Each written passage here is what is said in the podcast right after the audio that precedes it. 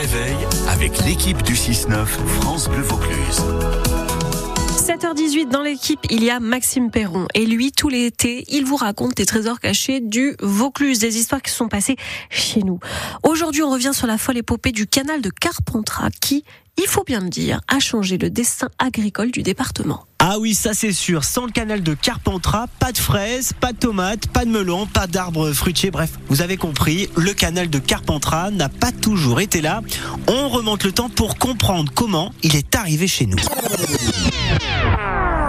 Vrai que notre région a toujours été aride l'été. On avait donc la chaleur, mais pas d'eau.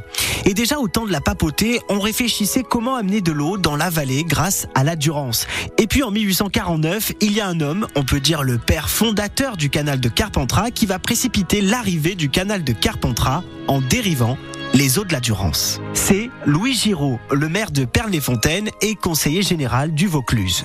Problème, le projet tarde à arriver. On manque d'argent, certains chantiers sont abandonnés.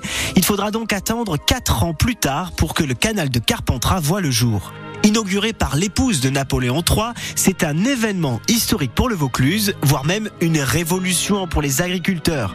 Désormais, le département devient le jardin potager de la France. On crée alors une quantité de gares, de Pernes à Sarian, de Carpentras jusqu'à Jonquière, pour acheminer jusqu'à la capitale ses fruits et légumes du comtat venessin. Et ce qui est sympa aujourd'hui, c'est qu'avec la Via Venetia, on redécouvre ce parcours des trains de marchandises.